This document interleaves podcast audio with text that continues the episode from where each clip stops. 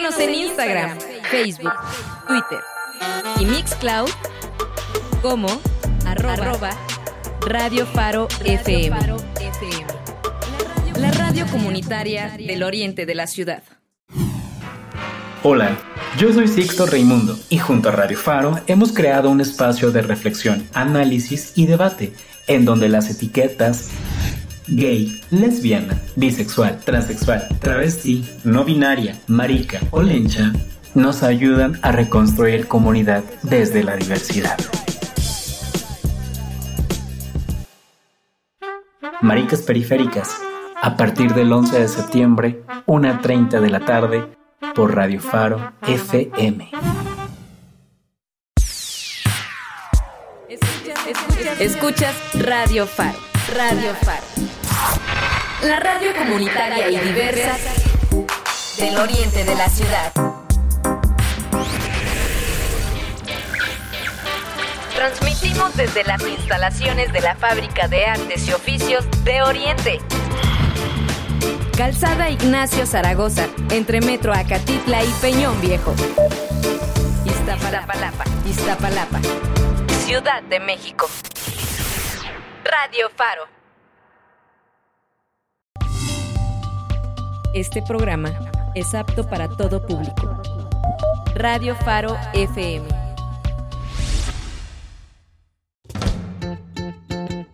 Si quieres conocer lo que sucede en el campo de nuestro país y escuchar las opciones del desarrollo económico, social y productivo de esta parte de la población, estás en el mejor lugar. Bienvenidos a Agrofaro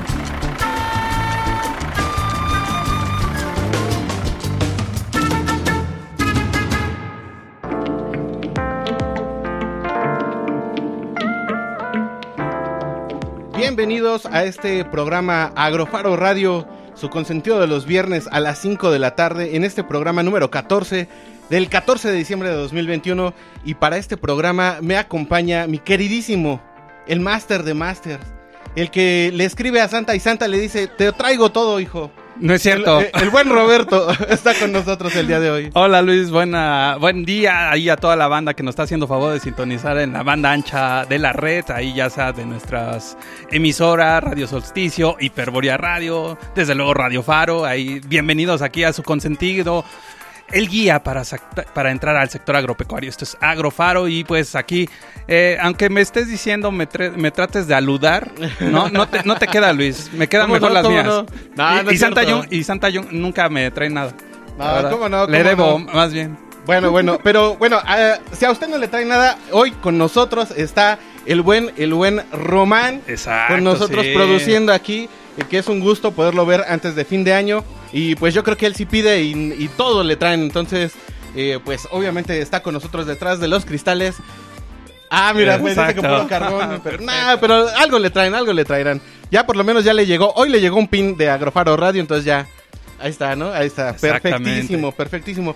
Y bueno, para el último programa de esta tercera temporada, eh, les traemos un, un programa bien, bien importante porque tenemos que ver el rescate de un cultivo o de un producto. Eh, es una proteína. Exactamente. es una proteína. Bueno, nuestra invitada nos lo va a abordar más. Obviamente, obviamente. Pero es eh, bastante interesante un producto que tal vez no. Que pues sí, ah, dentro del sector agropecuario ya eh, está en una etapa complicada, casi de extinción, de desaparición. Y que es muy importante saber que este es un recurso gastronómico muy nutritivo, es sustentable, ¿no? Y, y que puede generar bastantes beneficios y que pues ahorita lo vamos a estar abordando. Sí, el aguautle, que es un recurso gastronómico en el municipio de Texcoco, va a ser nuestro tema principal de hoy y para eso vamos a tener a nuestra invitada Edith Villaseñor Arreola, gestora y promotora cultural gastronómica de Colombrini, perdón. Ah, así es. Y ella nos va a estar, eh, pues ahora sí que platicando más sobre este eh, recurso gastronómico, el Sí, cual eh, está- va a estar bien interesante porque yo lo desconocía en su totalidad hasta que llegó ella, ¿eh? Sí, no, la verdad. La La verdad. verdad. de- ahora sí que con toda esta eh, información, con tantos, tantos productos que tenemos en el sector ujú. agropecuario, y podemos estar diciendo mucho la gran gama, la gran diversidad Exacto. que tiene tanto de flora como de fauna aquí en nuestro hermoso país. Y que pues ahí lo importante, ¿no? Poder estar dando la difusión oportuna a cada uno de los productos, a pequeñas especies que la- crean o no, pues sí van a tener bastante, bastante beneficio para nuestra alimentación, ¿no? Y también sobre todo para lo que estamos viviendo hoy en día, ¿no? De un aspecto sustentable y sostenible.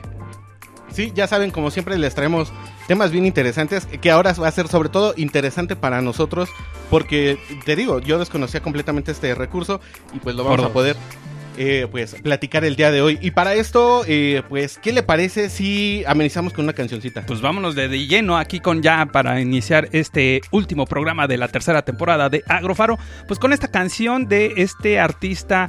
ah, ahora sí que me quedé con el pensamiento de la sesión pasada. Ok, ¿No? ajá. De que eh, eh, hemos estado abordando muchísimos géneros musicales. Y este me faltaba, el and Blues. ¿No? Ah, y vamos a escuchar a, este artista llamado Gibeon, ¿no? Es un artista eh, norteamericano y que eh, es inde- independiente y viene con esta canción que se llama Fields, o mejor conocido como Campos. Entonces es lo que vamos a escuchar a continuación aquí en Agrofaro, Gibeon, y la canción se llama Fields. Somos Radio Comunitaria.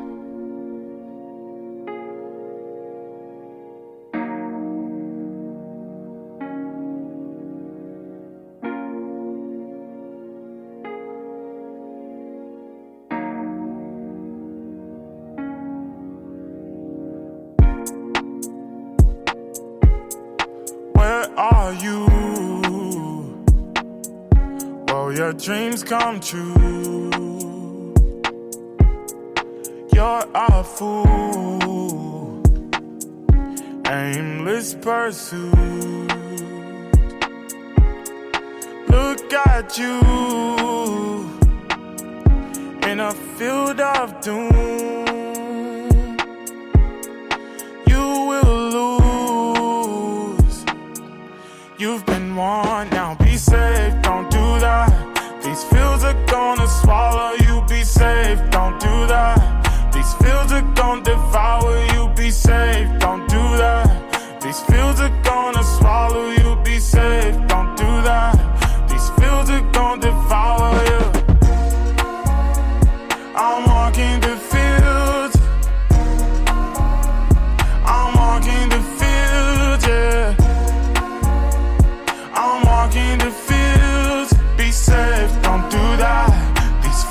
gonna devour you. This ain't meant for you. That's what they tell me. Even if that's true, this is my journey. This is my journey. I won't take a knee. This is not for you. This is for me. Breathe in, breathe out. These feels they won't devour me. Breathe in, breathe out.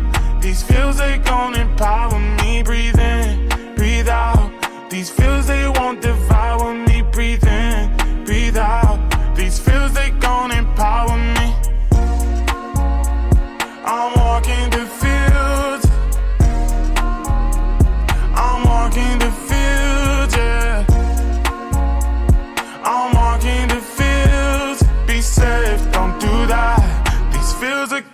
gonna devour you.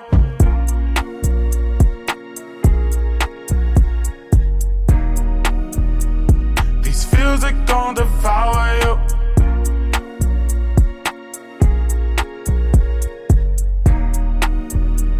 These fields are gonna devour you. Never learned my lesson as a child. I was wild, staring at the moon, but I never learned to hide. Drowning in my feelings, but I never quite drowned. Field full of wolves, yeah, we're fighting it out.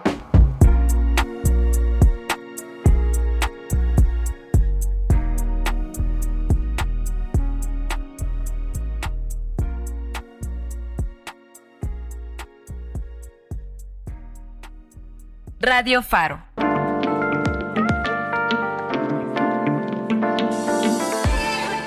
Ya acabamos de escuchar esta canción llamada Fields a cargo de Gibeon aquí en Agrofaro. ¿Qué te pareció, Luis? Ah, muy buena rolita. La verdad estuvo muy a gusto en esta tarde, que ya empieza a hacer frío. Ahora sí. Ahora sí. Ahora sí, ya empieza a hacer frío. Y estuvo muy, muy, muy chida. Ya al ratito escucharemos la que yo programe, a ver qué tal le parece. Perfecto, como les decía, este es un artista independiente, apenas esta es su segunda canción que editó en el 2018 Gib- eh, Fields. Esta artista Gibeon no tiene, bueno, tiene un, un EP, pero apenas lo sacó el año pasado y ahora sí, pues lo desconozco, ¿no? Está tan conocido que no lo conozco. Ah, mira, nada más. Entonces- Yo también traigo uno bastante independiente también. Ah, perfecto. Entonces, está, está chido. Sí, ahí dense una Bueno, vueltecita por todos los streamings musicales y ahí, de- ahí échense un calabadito ahí con Gibeon y esta canción Fields. Bien, entonces, pues, ¿qué le parece si nos vamos ahora con las noticias o con las fechas? ¿Con las fechas te ¿Con parece las bien? fechas? Ah, entonces ¿Sale? déjeme cambio mi hojita porque... Bueno, Ha de ah. saber todo el público que pues, tenemos nuestra hojita acá para no equivocarnos tanto. Sí, sí. Entonces ya, ya cambié mi hojita, a ver, ahora sí. A ver, pues mira, yo te comento que el día de hoy, 14 de diciembre, eh, se celebra el Día Internacional del Mono. Vámonos. ¿sí? Te cuento que desde el año 2003, el 14 de diciembre, se celebra el Día Mundial del Mono, una fecha en la cual pues, se desconoce a ciencia cierta sus orígenes, pero parece, dicen por ahí, que parte de, la- su popularidad se debe a alumnos de la Universidad de Michigan, quienes tomaron la fecha y lo convirtieron en todo, en todo un evento artístico con exposiciones, esculturas, pinturas y hasta fiestas temáticas en honor a los seres simiescos, no solo los monos. Te comento que no es la única fecha de- en el calendario dedicado a los primates, ya que todos eh, existen otras dos fechas que se celebran, que es el Día Mundial del Chimpancé, el 14 de julio, y el Día Mundial del Orangután, el 14, perdón, el 19 de agosto. En la actualidad, fíjate ahí te va este dato, existen cerca de 260 especies de monos dispersas en todo el planeta. De este total, 25 desafortunadamente se encuentran en peligro de extinción. Entre los tipos de monos se encuentran en alerta de desaparición, el lemur negro de ojos azules, el gorila oriental de la planicie o llanura, el mono de Dolman, el mono araña, el galago de Rondo y el mono capuchino. Algunos datos ahí curiosos sobre este primate, ¿sí? El primer dato curioso que nos llama la atención es que los monos comparten con nosotros entre un 94 o 95% Ujú.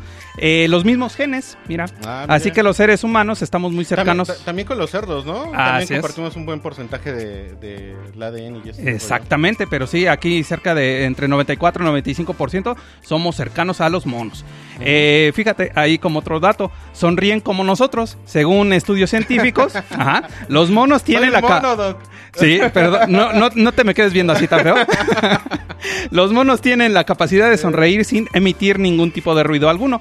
Y también pueden carcajear como lo hacemos nosotros. Ahí Eh, está, ahí está, ahí está. Ahí está. Ahí ¿Qué está. más quiere? Sí, sí, sí. Pueden comunicarse, están en capacidad de aprender el lenguaje de signos, pero además todos se logran comunicar a su manera.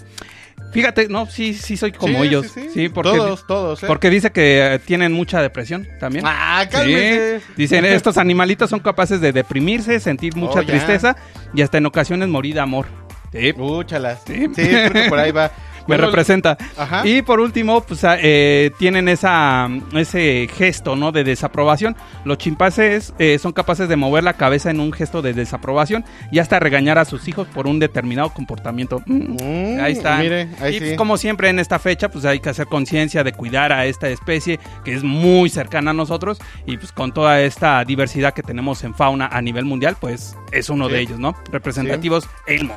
Sí, recordemos también que, pues, ahora sí que cada eh, eh, especie extinta o que se extingue a lo largo del tiempo, ya después de nuestros tiempos, pues es nada más que un reflejo del fracaso que hemos llevado como el manejo de este planeta y de estos recursos y la verdad hay que ser bien conscientes de esto para que no se pues sigan perdiendo más especies, ¿no? Así. Sobre todo esta parte de que pues estos eh, Fíjate, seres o estas especies Ajá. son muy muy parecidos a nosotros. Exactamente, te digo, de, los- de las 260 especies, 25 están en peligro de extinción. Fíjate entonces nada hay que cuidar a todas las especies aquí. Sí, y como sí. siempre, Agrofado haciendo esa difusión de cuidar el medio ambiente.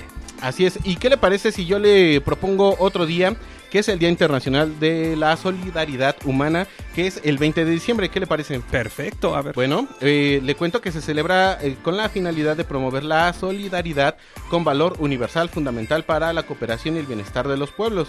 El objetivo de esta efeméride es el reafirmar el compromiso por parte de las naciones del mundo en la construcción de un espacio de solidaridad y de paz, así como la aplicación de incentivos para erradicar la pobreza y, la, y sensibilizar la opinión pública acerca de la importancia de la solidaridad como valor teniendo en cuenta que la solidaridad es considerada uno de los valores fundamentales en la relación in- eh, o en las relaciones internacionales en el contexto de la globalización para la construcción de una sociedad más equitativa. La Asamblea General de las Naciones Unidas declaró el año 2005 eh, o en el año de 2005 la creación de esta efeméride. Con la creación de este Día Internacional se fomentará iniciativas para la erradicación de la pobreza en el mundo mediante el compromiso de impulsar la Agenda 2030 para el logro de los objetivos del desarrollo sostenible para alcanzar la prosperidad, la igualdad y la paz en el planeta. Pues esperemos que sí sea. y Sí. Que no nada más quede en papel, ¿no? Y en estos días que estamos nosotros eh, mencionando como efemérides. Y bueno, la solidaridad consiste en ayudar a otros eh, en cuestión de qué es lo que ellos necesitan sin esperar nada a cambio. La única retribución de la solidaridad es sumar pequeños gestos para lograr grandes cambios en la humanidad. Ujú. Es sumamente importante fomentar la solidaridad desde la infancia como la base esencial de otros valores humanos como el respeto y la tolerancia, obviamente. Claro. Y bueno, podemos colaborar brindando apoyo mutuo a familiares, amigos, conocidos o a quien lo necesite en alguna situación difícil o adversidad. Aplica alguna de estas acciones eh, solidarias en tu vida cotidiana y estas son las recomendaciones no solo de Agrofaro, pues, sino también de Faro de Oriente y de todas las personas que nos preocupamos por los demás. Venga, venga, adelante. ¿Vale? Entonces le recomendamos que es eh, saber escuchar a alguien que lo necesita. Te es muy importante. Te escucho. Exactamente, qué bueno que me escuchen. Y bueno, ejercer labores de voluntariado para apoyar a niños, ancianos y enfermos. Aprender primeros auxilios para poder ayudar cuando más se necesita. Eso es súper importante. Porque aparte hay que recordar, somos un país que tiene muchos sismos y muchas tragedias eh, naturales. Entonces es muy, muy importante aprender, por lo menos saber cuándo actuar y cuándo no. Porque hay, hay veces que, que por querer actuar eh, resulta que perjudicamos más de lo que y al beneficiamos. menos por familia que al menos una persona. Sí, sepa. sí, sí, sí. La verdad es que eso lo tenemos muy descuidado y es algo muy, muy importante. Ujú. Bueno, también ceder el asiento en el transporte, no se peleen. Sí. No se peleen, dejen de ahí. Y destinar ayudas económicas a organizaciones sin ánimo de lucro. O también hay otra que es donar sangre o adoptar una mascota. También se puede donar ropa, libros, calzado o juguetes que no utilicen y que estén en buen estado. Siempre va a haber alguna actividad o alguna acción que podamos hacer para fomentar esta solidaridad. Somos radio comunitaria. Exactamente, por eso somos Radio Comunitaria. Exactamente, pues va, qué, qué bonita, qué bonita fecha que nos estás brindando de la solidaridad. Sí, la verdad es que sí, la persona que se encarga de hacer todo esto, uff, se rifa, ¿eh? Uf, uf. Pero bueno, ¿qué le parece si antes de eh, seguir con, la- con las noticias de este sector agropecuario nos vamos con otra cancioncita? vámonos tendiditos. Vale, ¿qué le parece esta canción que se llama eh, Porros y Pulcas? Uf, Uf, uf, qué detalle. Qué detalle. Y es de una banda que se llama eh, Telegramas Ajenos. Y regresando de escuchar esta cancioncilla, les cuento un poquito sobre Telegramas Ajenos y Porros y Pulque. Radio Faro.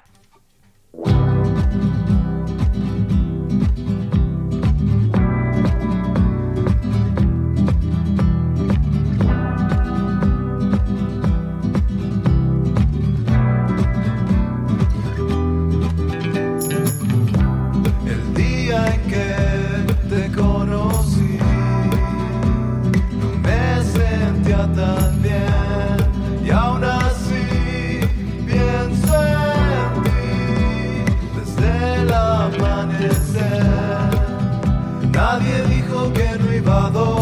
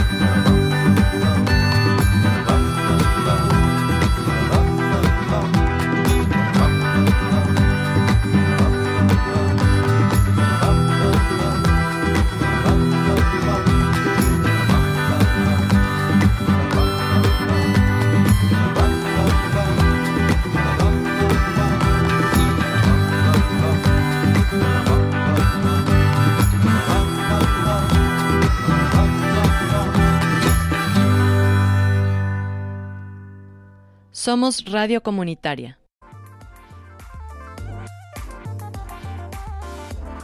Y regresamos a Agrofaro Radio en este programa 14, último de la tercera temporada, después de haber escuchado a Telegramas Ajenos con esta cancioncita que se llama Porros y Pulques. Y un ponchecito. Y un ponchecito, sí, Sí, también, para- ¿no? Porque sí, ya para- las fechas, sí, claro. para la sí. temporada. Ah, se me olvidaba decirte, Luis, A hace ver, a ver, a ratito, que a partir del día 20 de diciembre, Ajá, aparte de ajá, la que nos mencionabas, empieza el solsticio de invierno. Ah, o sea, se- va- viene con más patadas el invierno y el frío. Sí, sí, sí. Entonces, Sí, regularmente, fíjate, e- es algo que a veces culturalmente tenemos así, de que en diciembre hace mucho frío y ya pasando diciembre ya no hace frío y eso no es real. Pues realmente en enero es cuando hace más frío, es el mes más frío. Y bueno, les cuento un poquito de telegramas ajenos que dice en su Batcam. Dice, desde las entrañas de una habitación nace Telegramas Ajenos, un espacio de folk y, roll que, y rock que pretende contar historias de la vida cotidiana a través del punto de vista del cantautor Víctor Solórzano. ah, perfecto. ¿Vale? Entonces, para que lo puedan seguir en sus redes, ya está ahí también en todas las redes y, y, eh, está muy chida su musiquita, ¿eh? Sí, está, no, está, está dope, Muy agradable, muy. Pero bueno, eh, ¿qué tal si nos vamos ahora con la sección de noticias? Sí, hay que ponernos bien informados acá con las noticias más relevantes en esta semana en Agrofaro. Y déjate cuento, Luis, vamos a empezar A conmigo. ver, a ver. Que eh, pues ahorita seguimos en la temporada navideña, ¿no? Ya hemos estado, Afortunadamente. hemos estado hablando de la Nochebuena, creo que por ahí Ajá. tienes una nota y te va- vamos a complementarla, ¿no? Con el otro producto. Pues mira, Dale. te cuento que México observa alta dependencia del exterior en carne de pavo. ¿no? Vámonos, qué El rico. consumo- Bueno, el pavo, qué rico. el- sí, sí, dependencia, sí. ¿no? bueno, el consumo de pavo es tradicional en estas épocas, pero para abastecer el consumo en esta temporada, México debe de importar prácticamente 30% del total. En la última década, la producción total de este cárnico disminuyó 29%, pues por obvias razones, no la, la pandemia, y para el presente año se estima en 7 mil toneladas aproximadamente, mientras que las compras al exterior se mantuvieron y en este año ascenderán a 158 mil toneladas. De acuerdo con información de la Unión Nacional de Avicultores, los países donde proceden las importaciones de este alimento son Estados Unidos, Canadá y Chile. Durante la temporada decembrina se consumen alrededor de 3 millones de pavos, de los cuales 918 mil corresponden a la producción mexicana, es decir, un 27%. También te cuento que la producción nacional de pavo podría cerrar en este año 2021 en 7 mil toneladas de alimento con un valor aproximado de 664 millones de pesos, Luis. ¿Cómo ves? Vámonos. No, es una lanita. Sí, pues te cuento que en el territorio nacional la producción de pavo o guajolote, como acá lo conocemos nosotros. Sí, sí, sí, sí, También o sea, hay que decirlo como sí, es, ¿no? El guajolote. al chile. Lo Al que chile, guajolote. Se registra en 11 estados con el 93%. Yucatán es la entidad con mayor volumen con alrededor del 23%, seguido de Puebla y el Estado de México con 15 y 14% respectivamente. Se complementa la lista con Veracruz, Tabasco, Hidalgo, Guerrero, Chiapas, Chihuahua, Oaxaca y Campeche.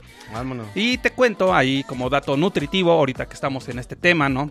Ajá. De los alimentos sanos, la carne de pavo contiene alto valor nutrimental, representa diversos beneficios para la salud para los consumidores. Entre los más importantes están que, ahí te va, proteína. Por 20 gramos de, eh, de carne de pavo Ajá. es ahí referente a 100 gramos de carne y de alto valor biológico. Los nutrimentos inorgánicos que tiene eh, la carne de pavo es hierro, zinc y fósforo. Tiene vitaminas A, B1, B2, B6 y B12. Y la carne de pavo, ahí te va, ahí para, A que, ver, te, a para que te atranques, solo provee 154 ca- kilocalorías por cada 100 Vámonos. gramos de carne. ¿Mm? No, pues entonces hay que consumirlo más, ¿no? Guajolote, Guajolote. guajolote. Sí, usted dice y dice pavo. No, es- no Sí, sea sí. tan agringado. No, no, no, guajolote, ¿sale? Ah, pues qué buen producto del guajolote aquí en México. Y qué mal que estemos dependiendo del, del extranjero. Hay muchos productos que desgraciadamente seguimos con esa dependencia. Sí. Y es un porcentaje bastante alto.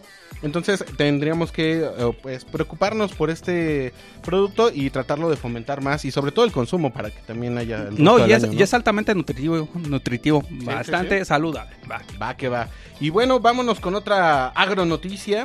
Y esta es que fomentan la conservación y aprovechamiento genético de la flor de Nochebuena. ¿Cómo ve? Ah, perfecto. Miren nada más. Y le cuento que la variedad valenciana, muy utilizada como planta de exterior, la variedad Juan Pablo y Tlaxco, eh, dedicada a la ciudad de, de Taxco de Alarcón Guerrero, son ejemplos de las 11, va- 11 variedades registradas en el Catálogo Nacional de Variedades Vegetales y 14 con derecho de obtentor en la Gaceta Oficial de los Derechos de Obtentor de Variedades Vegetales.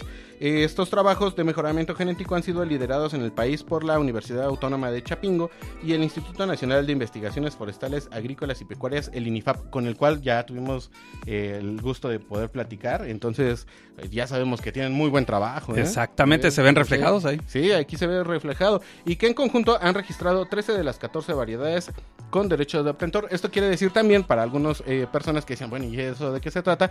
Es como eh, algo así como tu registro de marca, como tu, tu denominación de origen, algo parecido. Así eh, es. Para que se vayan dando una idea de que ellos pueden obtener esta planta y ellos son quien la pueden producir y ya está como que todo Cumpliendo registrado. con las normas de sanidad y cuidados pertinentes. Exactamente. Y bueno, eh, son el resultado de el trabajo de conjunto que se mantiene con productores, viveristas, centros de investigación, comercializadores, también con instituciones gubernamentales de los tres niveles de gobierno y el Comité Nacional del Sistema Producto Flores y Ornamentales. Cabe destacar que este subsector tan importante en el país se dedican más de 28 mil productores y sus familias. Para esto también eh, le cuento que se espera una producción nacional de alrededor de 17 millones de plantas cultivadas en 257 hectáreas de al menos 7 entidades productoras. Para esto le voy a comentar, vámonos, ya, ya, ya ando haciendo eco por aquí. Este, para esto le voy a comentar que eh, los productores o las entidades más productoras son Morelos, que aporta el 35% de la producción nacional, Michoacán aporta el 21% y la Ciudad de México el 19%. También lo producen en Puebla, Jalisco y también el Estado de México, aunque con, un- con un porcentaje mucho menor. Y también eh, le cuento que el valor de la producción total es nada más y nada menos que de 608 millones de pesotes. Oye, pues sí, sí, sí genera mucho, mucho ingreso. ¿eh? Sí, sí, sí. Y para el poco tiempo de la temporada de Sí, sí, sí. producto. Y bueno, le cuento también que aunque el 90% de la flor comercializada es roja, Ajá. en México se producen más de 30 variedades o de 20 colores diferentes. Entre ellas destacan las amarillas, rosas, blancas, rayadas y marmoleadas. También le cuento que el 8 de diciembre es el Día Nacional de la Nochebuena. También se reconoce en este día el trabajo de los productores del campo mexicano con la emisión de un billete conmemorativo alusivo a nuestros cultivos nativos, que en esta ocasión es la flor de Nochebuena, en el sorteo gordo de Navidad, que es como lo conocemos aquí en México, Ajá. y se llevará a cabo el próximo viernes 24 de diciembre. Ahí está, amigos de Agrofaro. Ahí, pues si quieren darle una patada a la pobreza, compren su cachito para el día 24. Y, de paso, pues ya vean la, la bonita ilustración de la flor de Nochebuena. Así es, y bueno, con esta noticia nos vamos eh, porque ya llegamos a la media de Agrofaro Radio, no sin antes saludar a las otras emisoras que son Radio Solsticio los días miércoles a las 7 de la Exacto. noche y, y por Boria Radio los días jueves a partir de las 5 de la tarde. exactamente. Un agro sembrado es un agro en proceso. Regresamos con más de Agrofaro. Síguenos en Instagram, Facebook, Twitter, y Mixcloud como arroba, arroba Radio Faro FM. Hola amigos, estamos muy emocionadas de compartir algo extraordinario con ustedes. ¿Tienen idea de qué se trata? En esta nueva temporada de Radio Faro de Oriente llega ¿Qué onda con los 20? Un programa para nosotros los jóvenes. 30 minutos en los que podremos hablar de temas como sexualidad, independencia, salud mental, relaciones y mucho más. Esperamos conectar con todos y todas, hablar de nuestras dudas y compartirles nuestras experiencias, para así juntos sobrevivir esta etapa de nuestra vida. No te lo pierdas, con Ari Flores, Fátima Vázquez y Kathleen Leilani. Cada martes 10.30 de la mañana, solo por radiofarodioriente.com.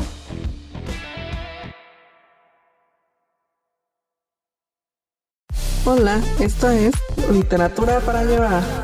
Lo conducimos Jordi y su servidora Andrea todos los sábados al mediodía. Somos un programa divertido que promueve la literatura a través de reseñas y recomendaciones. Los invitamos a pasar un rato con nosotros y escuchar nuestro programa por la página web de Radio Faro.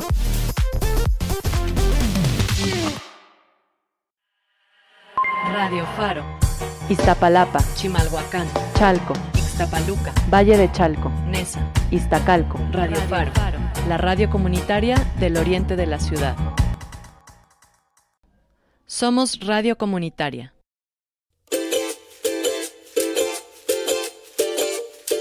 Cosechando ideas, conocimiento y oportunidades. Continuamos en Agrofaro.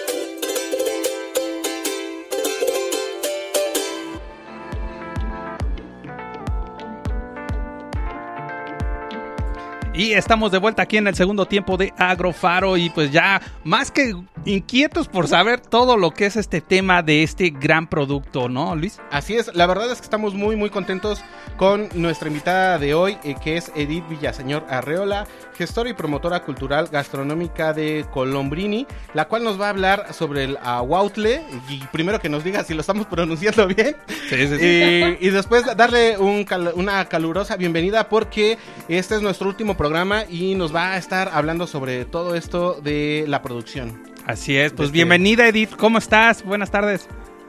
Hola, muy buenas tardes a todos sus audioescuchas y pues a, a ustedes es un gusto, les agradezco mucho el espacio que nos brindan para poder difundir un poco de todo el patrimonio gastronómico que tenemos, de que somos herederos, es un patrimonio porque somos herederos de recursos que generaron pues eh, antecesores nuestros.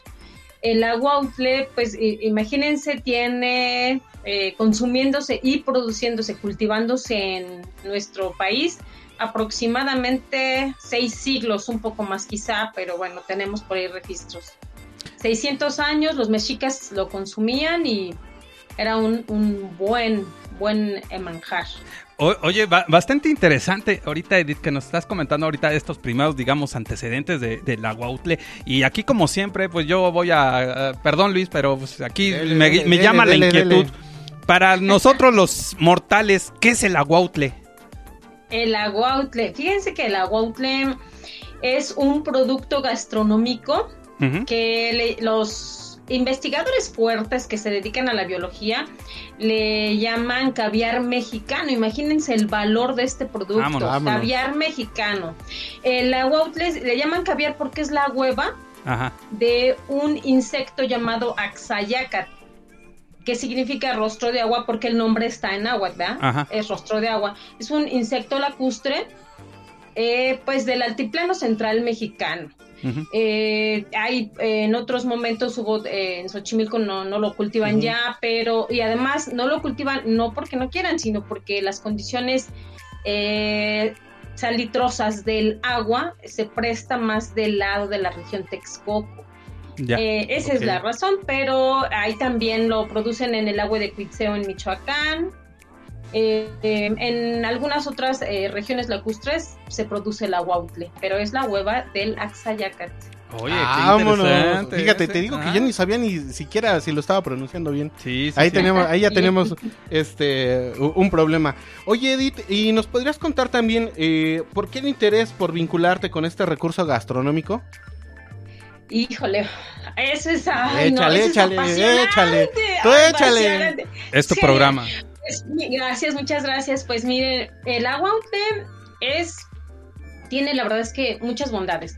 Es en, su, en sus 100 gramos, digamos, por llamarle de alguna forma a la ración, 100 Ujú. gramos contienen 80% de proteína, hasta 80% de proteína. Eh, digamos, el doctor Gilberto Contreras, que ha trabajado, investigado sobre el agua, le, le da hasta 80% de proteína y lo comparamos con alguna carne roja que tiene cuando más 35%, bueno, pues es, es un alto eh, valor proteínico que favorece muchísimo la salud humana. Y además, eh, por si eso fuera poco, eh, cero contenido de grasa. Entonces, Mm. esto aporta muchísimo a la salud alimentaria. En la, yo me dedico a la gestión cultural, sí, gastronómica. Trabajamos parte eh, del patrimonio eh, difundiendo y pues me interesó este producto porque lo que ya les había comentado en algún momento está a punto del olvido. A pesar de estos valores nutricionales y de salud, además tiene valores rituales, valores culturales, eh, históricos. Es toda una bondad de este alimento. Entonces, eh, la verdad es que a pesar de to- todas la- las cualidades y virtudes que tiene, está a punto del olvido. Está a punto del olvido. Entonces, pues lo que queremos es, es eh, que se recupere porque tiene eh, oportunidad de generar beneficios económicos a las comunidades que lo producen, eh, tiene oportunidades de nutrición para la gente que a lo mejor tiene algún problema de, eh, digamos, eh, alguna baja de proteína, de hierro, de problemas de este tipo de salud. Ajá. Y bueno, por otra par- parte, eh, lo queremos trabajar como un atractivo gastronómico del municipio de Atenco que está en la, en la región de Texcoco, porque todo esto es alrededor de la región de Texcoco. Entonces, Atenco, que es uno de los actuales productores, eh, los productores sobreviven a la producción de esto. Eh, pues bueno, queremos ya también vincularlo como un atractivo gastronómico. Entonces, la verdad es que tiene muchísimas eh, bondades que la verdad es que son muy atractivas, es muy beneficioso para la sociedad. Eh, hace rato Luis comentaba sobre la Agenda 2030 de la ONU. Bueno, pues ujú. este recurso cumple perfectamente con los em, requisitos que a veces la ONU eh, te pone en uno de los objetivos que tiene, que es acabar con el hambre. Bueno, pues hambre este cero, producto exactamente eh, da esta parte de la, a la se- aporta a la seguridad alimentaria y puede abonar a, en manera nutricional a muchas comunidades. Oye, Sí, ba- ba- ba- perfecto. bastante enriquecedor aquí todas estas, todos estos conocimientos que nos estás brindando. eh, Sí, pues, con, razón decía, bueno, ¿y cómo, cómo, por qué les explico que por qué me interesó? Pues cómo no. Sí, no. La ma- verdad es que está La verdad, muy, Muy interesante, interesante. ¿no? Y, y la verdad sí es, es eh, bueno, desconocíamos, ¿no? De mucha de la de la riqueza ahí nutritiva que nos está brindando este producto de la Guautle. Y, y bueno, yo te quisiera preguntar, Edith, eh, así de una manera un poquito breve, ¿cómo es el proceso o la producción de este producto? El proceso, eh, bueno, aquí hay, de la verdad es otra parte muy interesante, es que aquí se generan cadenas de valor. porque hay una producción eh, pre que es en es en, el, en la laguna, en los reductos lacustres que, que aún subsisten del, del extinto lago de Texcoco. Ajá. Eh, hay, saben ustedes que esa parte pues es lacustre por naturaleza y pues subsisten. Entonces, tenemos ahí la laguna del Caracol, está la Ciénega de San Juan, están la laguna de Texcoco, bueno, algunas con las... Y los eh, grupos nahuas que viven por a- los alrededores eh, siguen produciéndolo. ¿Qué se hace? En la laguna se insertan cierta, cierto material orgánico que pueden ser ramas Ajá. también de los, eh, de los árboles endémicos. Estas ramas eh, se insertan de manera horizontal en la laguna. Llega la, el axayacate, este insecto maravilloso, que también es comestible, y desova. Esas ramas se quedan ahí aproximadamente 14 días. Los cultivadores van, las recogen. Y bueno, miren, aquí tengo una rama, a ver si la pueden ver. Esta Sí, sí. rama ya está retirada del agua. Ya. La voy a acercar un poco más, a ver si logran ver los puntitos. Sí, sí, sí. Ok, sí. Todos esos puntitos es el aguautle. Ah. Esta es una rama seca, ya retirada el agua. Se pone al sol durante por lo menos dos días para que se el agua se deshidrate, el agua se evapore. Sí. Y después de esto viene el otro proceso, que es todas las ramas que se retiraron del agua, lleva un proceso que se llama refregado. Y después otro, otra parte que se llama el, se hace a través de un sedazo para retirarle basuras y posteriormente a un sedazo más fino para que ya después te queda el aguautle únicamente. Pero bueno, también ese proceso también es súper interesante. Se tiene un conocimiento de los productores que, bueno, a mí me, me encanta ir a aprender con ellos, eh, me permiten la observación participativa, eh, trabajamos, eh, bueno, se ve, y, y es magia porque retiras del agua, pasa un día o dos días, después ya tienes el producto. Y bueno, con una gran cantidad de nutrientes. Es, es maravilloso, es maravilloso. Oye, qué, padre ese, ese, ese dato, ¿no? De, de que el tiempo es tan, se puede decir, a corto plazo y, y genera una buena cantidad del producto, ¿no? Sí. Y también, bueno, ahí no sé, eh, nada más hay que nos complementen, más o menos, ¿cuándo empieza? ¿En qué, en qué temporada es eh, así a lo largo del año en donde se da ya con mayor frecuencia, ¿no? La producción. Pues bueno, otra, una de las razones por las que no está presente todo el año es preciso porque se produce únicamente en la temporada de lluvias, que es de abril a septiembre. Ah, ok. Para octubre ya se está terminando, ya se produce muy poco, ya los axayacas desovan mucho menos, eh, se produce mucho menos. Pero bueno, esto no es un realmente un problema porque en otras etapas, es más, hace menos de tres décadas todavía se producía bastante. Sí.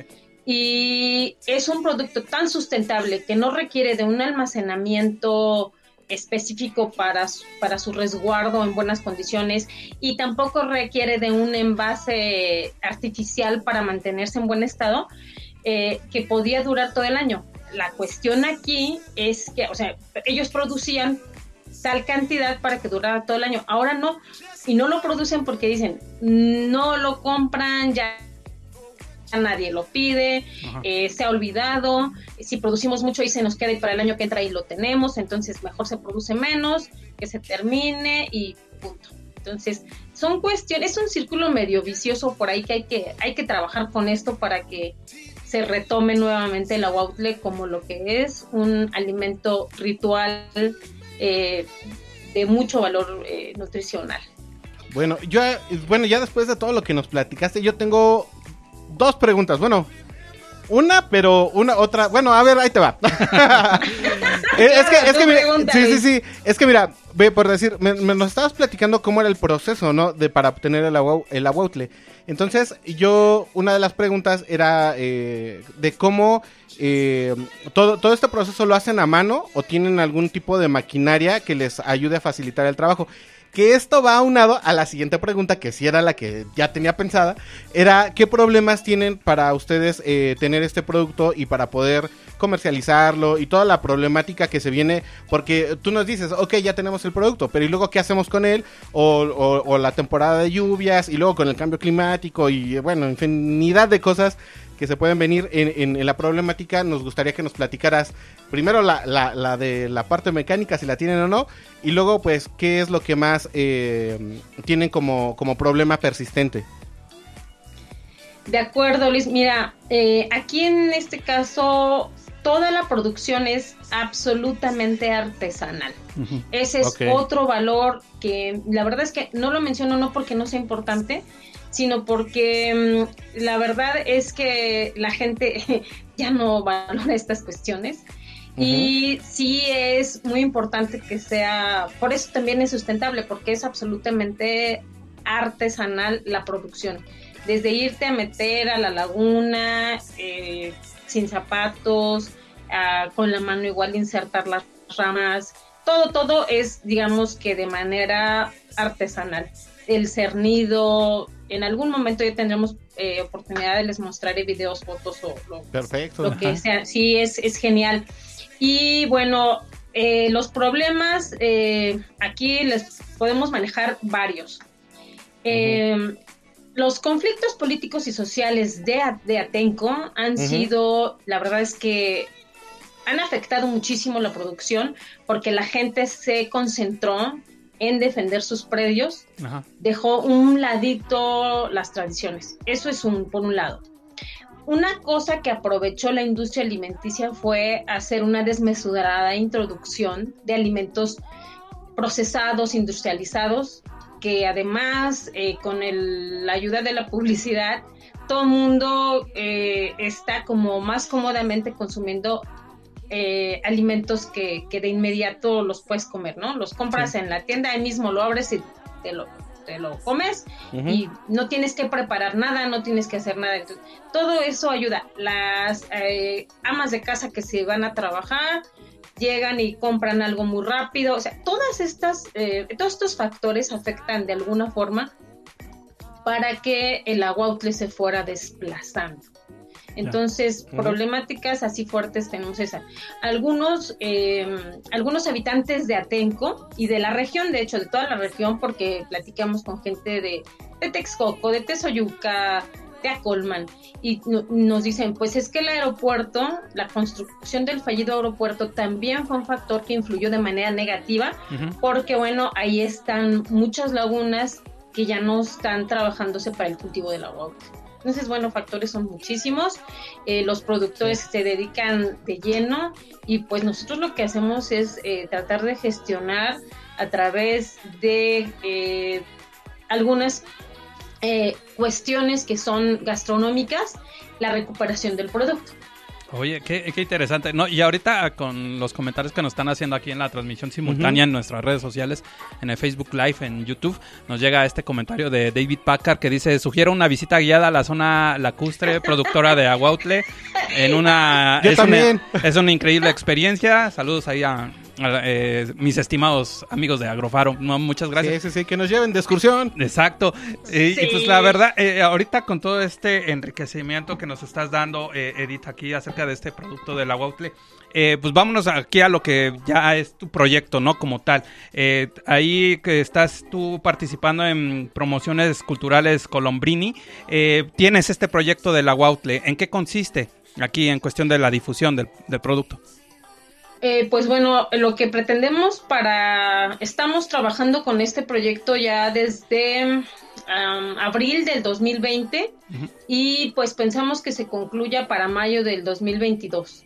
Entonces, bueno, para mayo del 2022 pensamos ya tener bien definidas las propuestas de mejora en producción y consumo a nivel turístico, nivel alimentación, nutricional, eh, restauranteros. Los, estamos trabajando con los tres restaurantes que ofrecen el platillo tortitas de aguautle que están en la región de Texcoco, que no están en Atenco, pero sí en la región Ajá. y con algunas autoridades de, del municipio para, obviamente, con los productores, para que todo esto se recupere de alguna forma, porque actualmente ya nada más eh, se trabaja de manera ritual.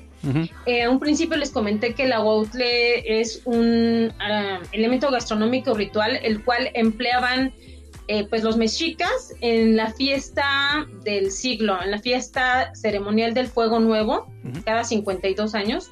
Era un elemento gastronómico muy importante. Y bueno, hoy lo siguen trabajando las comunidades nahuas, no en celebración de Fuego Nuevo, pero que creen en la celebración de las siembras. En la fiesta del sol, cuando piden a las deidades eh, que haya una buena cosecha, que haya una buena siembra, que haya buena recolección de, de sustento, es cuando se come aguautle y es cuando se preparan las tortitas, que también a duras penas es el único platillo que subsiste.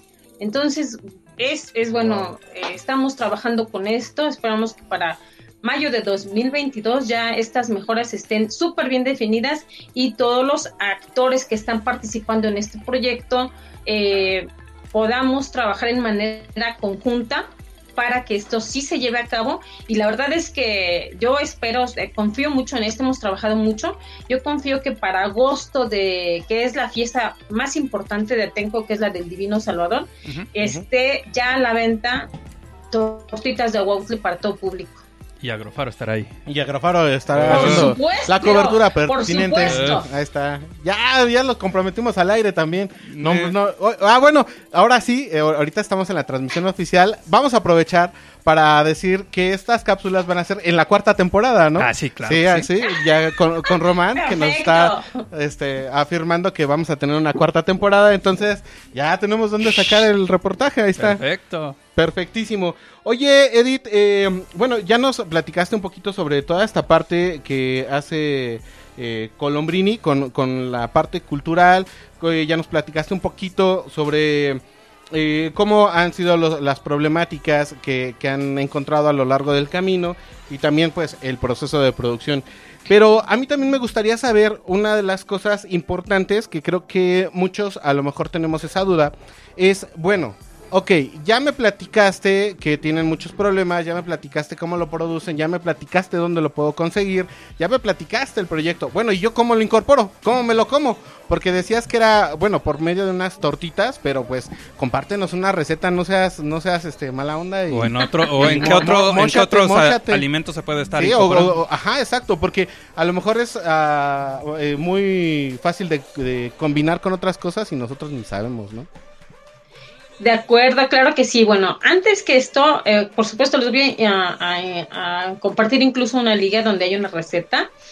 Eh, este proyecto lo estamos trabajando de manera intensa con el doctor Marcelino Castillo Necha, con la doctora Diana Castro Ricalde, con el- la doctora Graciela Cruz Jiménez. Estamos trabajando este proyecto en favor de Atenco. No porque para la, no porque para toda la región de Texcoco no sea importante, es para toda la región, pero tenemos que acotar siempre los temas. Entonces, Atenco, que es ahorita el mayor productor, bueno, pues estamos trabajando con ellos, con este gran equipo de doctores, investigadores, eh, que están aportando de su experiencia de todo esto. Y bueno, con el doctor Marcelino, con las, las doctoras eh, Castro y Cruz, hay una receta que publicamos en una revista que se llama Culinaria, es una revista electrónica, pero les platico más o menos cómo va.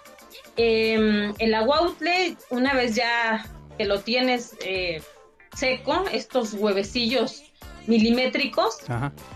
le van a poner cebolla, choconostle sin semillas, picado, el nopales y epazote. A toda esta, esta mezcla se le va a agregar huevo de gallina y entonces ya lo llevan a la sartén. Y ya en la- eh, se forman las tortitas, se doran, se van a servir en salsa verde, eh, con, puede ser con calabacitas y decorado comer. con una flor de calabaza. Ah, Además, ¿qué no. creen? Sí, no, es una delicia. Además, ¿qué creen? Ustedes que están ahí en el faro, en la delegación Iztapalapa, debo decir, de verdad debo decir eh, que mm, el chef Ailuardos, que es del restaurante, el restaurante Ailuardos que está en la delegación, en la alcaldía Iztapalapa, ajá. eh, él tiene ese platillo también casi todo el año, ¿eh? Casi Ah, todo el año vámonos. tiene el platillo. Así que también él puede, eh, pueden ir ahí, este, como de agrofaro, como de faro y por supuesto que los va a atender. Vámonos, él también vamos a tener que tiene- buscarlo, le ¿eh? encanta. Sí, sí, sí. Eh, No, está en el centro, ahí en el centro de la alcaldía. Ajá. Ahí está el restaurante Ailuardos y él tiene el platillo. Él es uno de los que lo preserva porque eh, en otro momento de nuestra historia, Ujú. Iztapalapa también tenía una laguna. Ya. Entonces, bueno, eh, ahí, ahí se también durante muchas décadas, de hecho es reciente que la persona que promovía y vendía el aguacle allá eh, Ujú. ya no lo hace, pero es reciente, dos años cuando más, yo creo. Entonces, esa receta que es la que subsiste, bueno, es, es deliciosa, es deliciosa. No, pues sí, no, ya, sí. ya se me antojó. Sí. Y sí, la verdad es que sí, el, el oriente de la ciudad y eh, es, es, es muy rico en muchas cosas y una de esas cosas pues también es la parte gastronómica.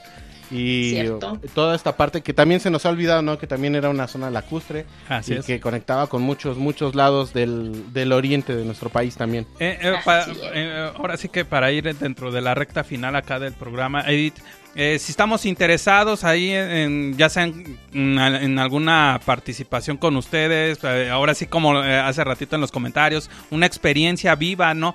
Para conocer más acerca de la Huautle, dónde los podemos estar eh, ubicando, localizando, redes sociales.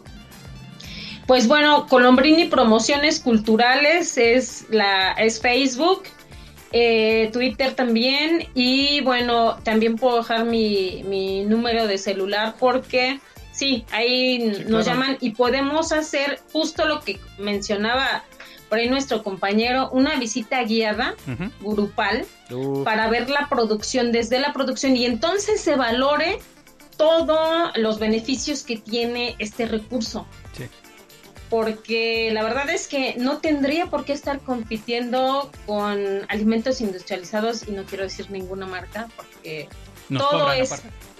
todo es químico, todo, la verdad es que está provocando muchas enfermedades, eh, las grasas, eh, no quiero decir ya ni trans, ya las grasas hidrogenadas, etcétera. Estos alimentos naturales son nuestra salud y la verdad es que si ustedes van y lo experimentan, realmente eh, pueden valorar un poco más todos los elementos eh, bondadosos que tiene este recurso gastronómico. Entre lo que acaba de decir Luis, muchísimos recursos más, porque no es lo único que hay, no es de lo único que, que, que- que trabajan los productores, ¿no? Los que cultivan el aguautle, que se llaman a ellos mismos aguautleros, también trabajan, obviamente, cuando no es temporada de lluvias, trabajan el pato silvestre, trabajan los sacosiles, trabajan el alga espirulina, bueno, Hombre.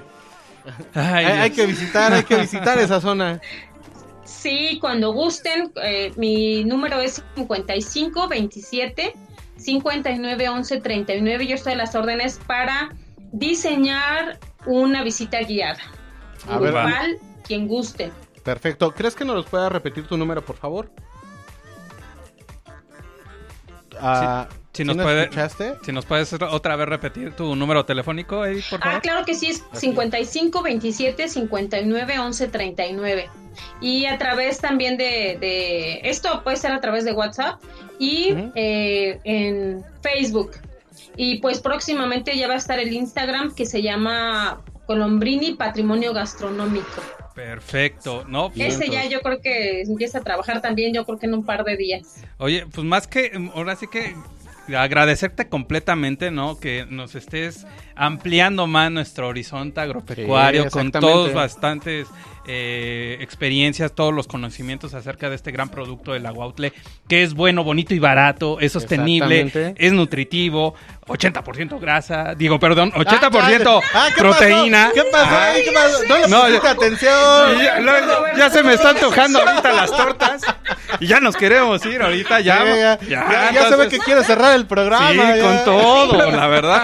¿Quieres que no Entonces, haya cuarta temporada? sí, sí, sí. No, no, ¿Qué pasó? No, ya es que ya tenemos ganas de ir a, Ah. acá a Tenco a degustar estos platillos Sí, bastante. no, no, 80% proteína, 0% grasa. Exactamente, sí, sí, sí. 0% grasa. así es. Exactamente. 80, Esa- la- 80% de la grasa, los otros Eh, lo- productos, los los, otros productos. industrializados, esos tache, esos tache. Sí, Pero sí, bueno, sí. ahora, ahora, ahora sí, eh, ya, ya vamos a terminar eh, nuestra hora de Agrofaro Radio en este programa número 14 del 14 de diciembre de 2021 y le queremos agradecer a Edith eh, Villaseñor Arreola, quien es gestora y promotora cultural gastronómica de Colombrini, la cual nos dio esta brillante explicación de toda esta producción de la Huautle como un recurso gastronómico en el municipio de Texcoco. Y agradecerle y desearle lo mejor que en este proyecto, así como dice que esperemos para el agosto del próximo año ya se vean reflejados esos primeros resultados, ¿no? De esta sustentabilidad hacia el producto y pues esperemos ahí, todavía tenemos ahí para una quinta temporada, ¿por qué no? ¿Así? Ya, ya, ya. ya no se ha atascado, no se Ya atasque. para Eh, poderlo ahí pues, darle la cobertura. pa- paso por paso. Primero vamos a terminar este programa, al- para lo cual agradecemos a nuestro productor Romano Ochoa, el cual está ahí atrás de los cristales.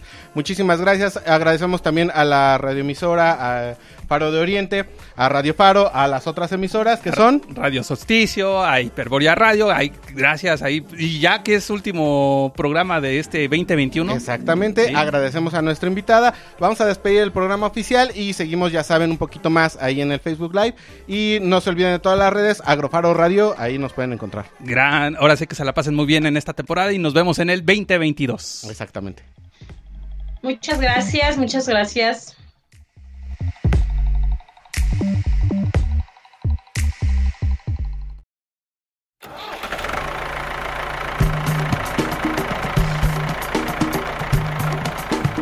Si quieres conocer más formas de ver el campo, su cultura y los mejores consejos para el desarrollo sostenible, no te pierdas nuestra siguiente emisión. Esto fue Agrofaro. Hasta la próxima. Síguenos en Instagram, Facebook, Twitter y Mixcloud como arroba, Radio Faro FM. La radio comunitaria del oriente de la ciudad. Radio Faro.